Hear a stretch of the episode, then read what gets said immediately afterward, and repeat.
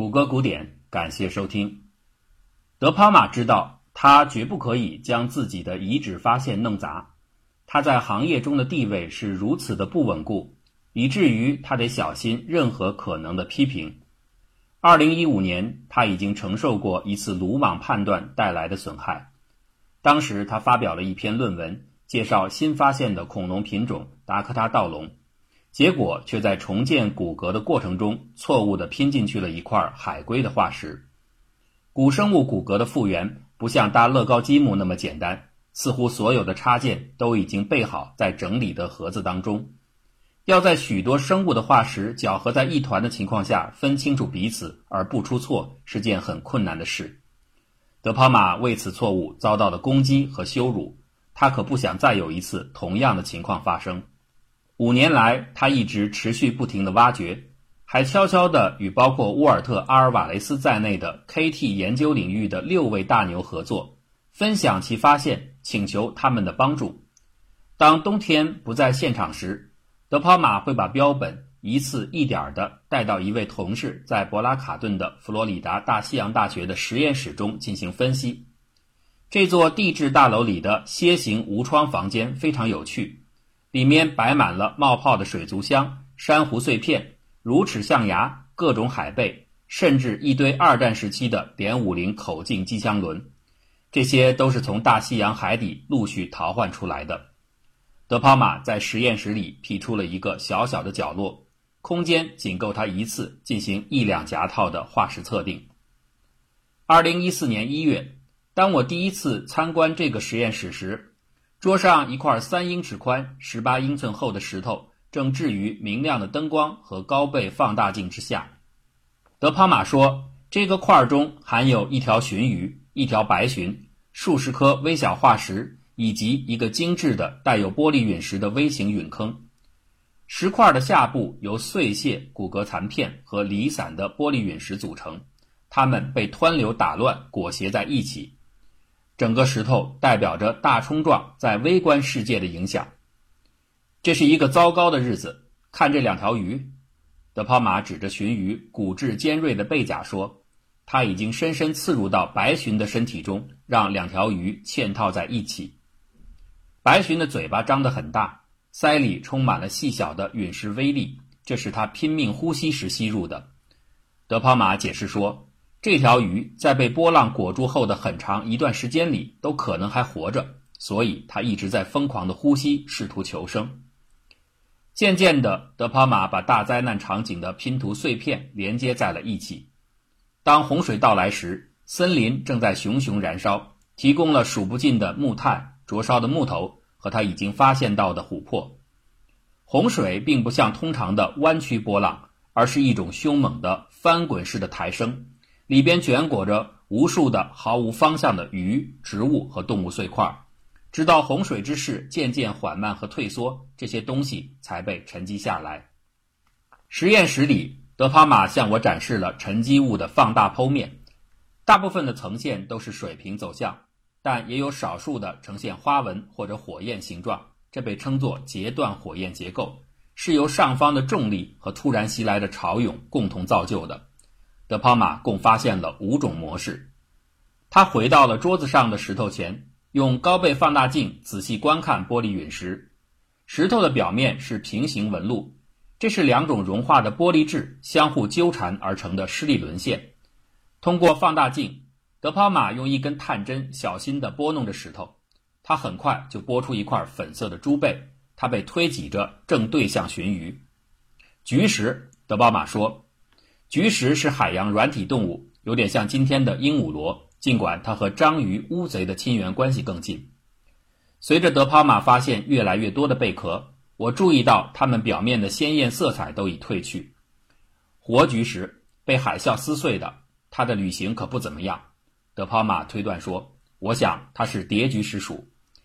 地域系构造带以前没有这样的东西，所以这又是其他地方的海洋牺牲者。”被搬运到内陆来的。德帕马站了起来。现在我要给你看一些特别的东西。他边说边打开了一个木箱，取出里边的一个铝箔包。这是一块十六英寸长的羽毛化石，托在他的手掌上，就像一件来历的玻璃工艺品。当我找到第一根羽毛时，我有二十秒钟不敢相信自己的眼睛。德抛马曾在白垩纪鸟类研究权威拉里·马丁的指导下学习，接触过大量的羽毛化石。我第一眼看到这件该死的东西时，立刻就明白了它的重要性。现在看看这个，他从桌子上拿起一块属于达科他盗龙的前肢化石。这种龙是德抛马在地域西发现的新品种。他指着化石上一连串的规则凸起说：“这些可能是羽毛的轴旋钮。这只恐龙的前臂上有羽毛。现在看着。”德抛马使用高精度卡尺测量了化石旋钮的直径和他前面拿出来的羽毛化石的直径，两者都是三点五毫米，它们是匹配的。这说明这种尺寸的羽毛和这种尺寸的前肢相关联。还有更多的好东西，在一块部分烧焦的树干上粘着琥珀。德抛马向我展示了显微镜放大后的琥珀照片，里面有两颗被困住的大撞击时的粒子。这是另一项具有里程碑意义的发现，因为琥珀可以很好的保留撞击粒子的原始化学成分，而大碰撞中出现的其他玻璃陨石，由于暴露在外数百万年，化学元素都已改变。德抛马的发现中还包括许多漂亮的蓝斯戴尔石，这同样是一种和撞击有关的六角形陨钻石。当小行星中的碳元素被剧烈的压缩之后，会结晶成为数以万亿计的微小颗粒，蓝斯戴尔石于是形成。这些颗粒被喷射到空中，再慢慢散落到地面。最后，他给我看了一张颚骨化石照片，这来自于前面提到过的那个洞穴中发现的哺乳动物。这是道奇的下巴，德帕马说：“这块三英寸长的骨头对于白垩纪哺乳动物来说算是很大的。它上面连有一颗牙齿，形态几乎完整。在我访问地狱溪之后，德抛马把整个的洞穴整体挖掘了出来，使其仍然包裹在沉积物当中。在鲍曼旅行中心的一位女性收银员的帮助下，他把它悬挂在卡车后面运了出来。”德抛马认为这块下巴属于某种看起来像黄鼠狼一样的有袋动物。利用那颗牙齿，它可以使用稳定同位素方法找出这个动物都在吃些什么，也就是弄明白灾后的菜单是什么。至于发现的其余的哺乳动物，就留在洞中，以便日后再来研究。德抛马列出了他在现场的一些其他重要发现，包括几个被淹没的还含有淹死蚂蚁的蚂蚁巢。一些密集的微玻璃陨石窝，一个可能的黄蜂洞穴，另一个有多个隧道和走廊的哺乳动物的洞穴，鲨鱼的牙齿，大型海龟的大腿骨，至少三种全新的鱼，一片巨大的银杏叶，一种和香蕉很近的植物，十几种全新的动植物品种，以及其他几种不同类型的洞穴。在沉积物的底层，重力石和微玻璃陨石的混合物之中。德帕马确定了所有的牙齿、骨骼碎片，还包括卵的遗骸的归属。它们几乎涵盖了此前在地狱溪曾发现过的所有恐龙的类型，甚至包括只有在 KT 边界下方很深远的地方才能找到的翼龙残骸。尤其值得一提的是，德抛马寻觅到了一种具有巨大研究价值的化石，这是一枚完整的含有胚胎的未孵化的卵。卵和其他遗迹表明，恐龙和当时主要的爬行动物或许在那个重要的撞击时刻到来时并没有濒临灭绝。仅此一点，德帕马就一举解决了 KT 线三米问题，并且填补了化石记录的空白。当2013年田野考察季结束时，德帕马已经确信这个遗址点是由大碰撞引发的洪水造就的。但他没有确凿的证据证明这次碰撞正好就是 KT 大撞击，它也可能是大致同时期的另外的小行星袭击所致。德帕马说：“非凡的论断需要非凡的证据。如果他所发现的微陨石的地质化学性质与来自 KT 碰撞的希克苏鲁伯小行星的微陨石一致的话，那将会是强而有力的线索。希克苏鲁伯小行星的矿床非常罕见。”最佳的观察地点是1990年在海地找到的一处地质漏头，位于一条公路上方的悬崖。2014年1月下旬，德帕马前往海地采集相应的微陨石标本，他把标本和自己在遗址收集到的微陨石一并送到加拿大的一家独立实验室进行检测。利用同样的设备分析出的结果是，二者在化学性质方面几乎完美的匹配。德帕马做出大发现的头几年，几乎没有几个科学家知道这件事。他在堪萨斯的论文指导大卫·伯恩汉姆是其中之一。他评估这个发现的遗址内容足够古生物学者忙活五十年。德帕玛找到了太多闻所未闻的好东西，伯恩汉姆说。内嵌有陨石颗粒的琥珀，这简直是圣物。恐龙的羽毛好的要命，而那些洞穴系统能让你的脑袋一直嗡嗡作响。在古生物学中有一个专用名词“拉格斯泰”，特指那些极其罕见的遗址地点，里面大量的标本完好无损，且几乎能够组成一套完整的化石生态系统。毫无疑问，德抛马的地域西站点完全符合这一标准。这儿会成为一个最著名的遗址，伯恩汉姆说，它将出现在教科书中。这是 KT 灭绝的拉格斯泰。阿姆斯特丹自由大学的古生物学者斯密特是 KT 撞击研究领域的世界级权威，他也在帮助德抛马分析结果。和伯恩汉姆以及阿尔瓦雷斯一样，他也是德抛马有关发现的一篇科学论文的共同作者。类似的共同作者还有八位。斯密特说：“这确实是一个重大发现。”他回答了恐龙是否是准确的在那个阶段被灭绝，或者在那之前已经开始衰退的疑问。这是我们第一次看到直接的遇难者。我询问他说：“德帕马的结论是否会引起争议？”斯密特直接回答：“当我看到这些鲟鱼、白鲟和菊石的有关数据时，我认为他的判断是正确的。我很确定他找到了一只聚宝盆。”二零一六年九月，德帕马在科罗拉多州美国地质学会年会上简要介绍了他的发现。他只是提及他在 KT 洪水中找到了一处矿床，这块矿床产生有玻璃液滴、令人震惊的矿物和各色化石。他用埃及古城塔尼斯为该遗址命名，这个名字曾出现在1981年的电影《遗失的约柜》当中。在剧中，塔尼斯是约柜的安放之所。而在真正的塔尼斯古城，考古学者曾找到一段用三种文字书写的铭文，这使得它如同罗塞塔石碑一样，成为翻译古埃及文字最重要的密码词典。德抛马借用此名，当然是希望他的塔尼斯遗址也能够帮助人们破解大碰撞发生后第一天里全部的秘密。年会演说虽然很短，却引发了轰动。纽约石溪大学海洋与大气科学院教授考克伦回忆说。当德抛马发表他的研究成果时，观众们全都惊呆了。有一些科学家对此态度谨慎。来自史密森尼国家自然历史博物馆的馆长科克·约翰逊告诉我说，自1981年以来，他一直在那儿工作。他知道地域西。他讲到：“我的警灯一直在发出红色警报。在报告结束后，我对此持怀疑态度。我相信这是一次伪造。”约翰逊曾在地狱西一带绘制 KT 地层。他说，他的研究表明，塔尼斯站点至少比 KT 边界低四十五英尺，大概是约十万年。如果这儿就是他所说的，约翰逊讲到，这将是一个神话般的发现。但他始终宣称自己心怀不安，直到他能够看到德抛马的论文为止。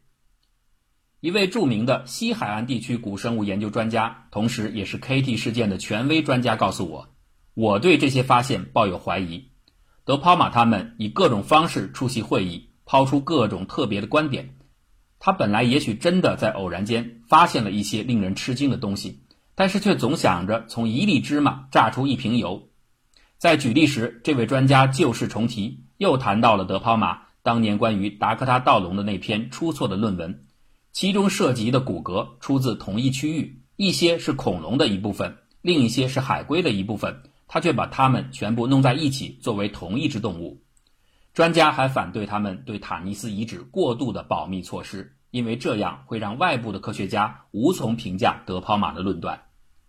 约翰逊也同意，有关发现还缺少透明度。他对德抛马个性当中的戏剧性成分也有些不适应。他说，他的演讲风格中有一种表演元素，这无助于增加他的可信度。其他的古生物学家告诉我说。他们对德抛马及其合作者曾经留下过的被批评的记录感到犹疑。所有人都迫切的希望看到即将于下周在美国国家科学院院刊上发表的德抛马的最终论文，这样他们就可以自己去评估这些数据。地质年会的演讲结束后，德抛马意识到他对塔尼斯遗址发生事件的理论推断的确存在着一个根本性的缺陷。K.T. 海啸要到达距离两千英里外的现场，即便是以每小时数百英里的速度前进，怎么也得花上几个小时。可是玻璃液滴降雨在该区域却会在大撞击之后约一个小时之内停止。遗址中的玻璃陨石颗粒分明陷入在洪水之中，二者的时间对不上。这并不是一个古生物学问题，而是地球物理和沉积学问题。斯密特是沉积学专家。德帕马愿意与之分享数据的华盛顿大学的马克·理查兹是地球物理学家。一次在印度纳克布尔参加某次会议的晚宴上，斯密特和理查兹谈到了这个问题。他们查阅了几篇论文，进行了一些粗略计算。很明显，K.T. 海啸到达的时间太晚，无法捕获坠落的玻璃陨石，而且塔尼斯水位上升三十五英尺之高。也和漫长旅程后本应严重衰退的洪水波峰不相符。两人中的一位提出，这可能是由一种被称作荡漾的奇特水体物理现象所引发。在大地震之中，地面的摇晃有时会导致池塘、游泳池或浴缸中的水来回大幅晃动。理查兹回忆说，2011年日本大地震发生的三十分钟之后，在一个海啸根本无法到达的绝对平静的挪威峡湾当中。却通过荡漾产生出奇特的五英尺高的水波。理查兹先前估计，K.T. 大碰撞产生的全球性地震可能比人类历史上最大的地震还要强一千倍。基于这一设定，他计算出地震波将在撞击发生后的六分钟、十分钟和十三分钟前后到达塔尼斯。出现三个波次是因为不同类型的地震波会以不同的速度传播。剧烈的震动足以触发大规模的荡漾，这保证了洪水能及时赶到塔尼斯，也符合水位上涨的高度。第一阵的玻璃雨在几秒或几分钟后开始降下，随着荡漾水波的涌入，它们持续下落并层层沉积，逐步地将玻璃陨石封存起来。简言之，塔尼斯遗址可能并没有记录下大撞击后第一天的情况，它或许记录的是第一个小时的情况。这个推论如果是真的，那么这个站点会比以前设想的更加美妙。经过了几百万年，地球历史上最重要时刻之后六十分钟内的精确地质记录，居然仍被保存至今，这几乎令人难以置信。而且，这是一种写在细致岩层中的高速高清的视频录像。德抛马说，这就像是找到了坐在约柜上的吉米霍法的指骨握着的圣杯。如果塔尼斯的位置距离撞击点再更近或者更远一些，这精妙无比的时间配合就不会发生。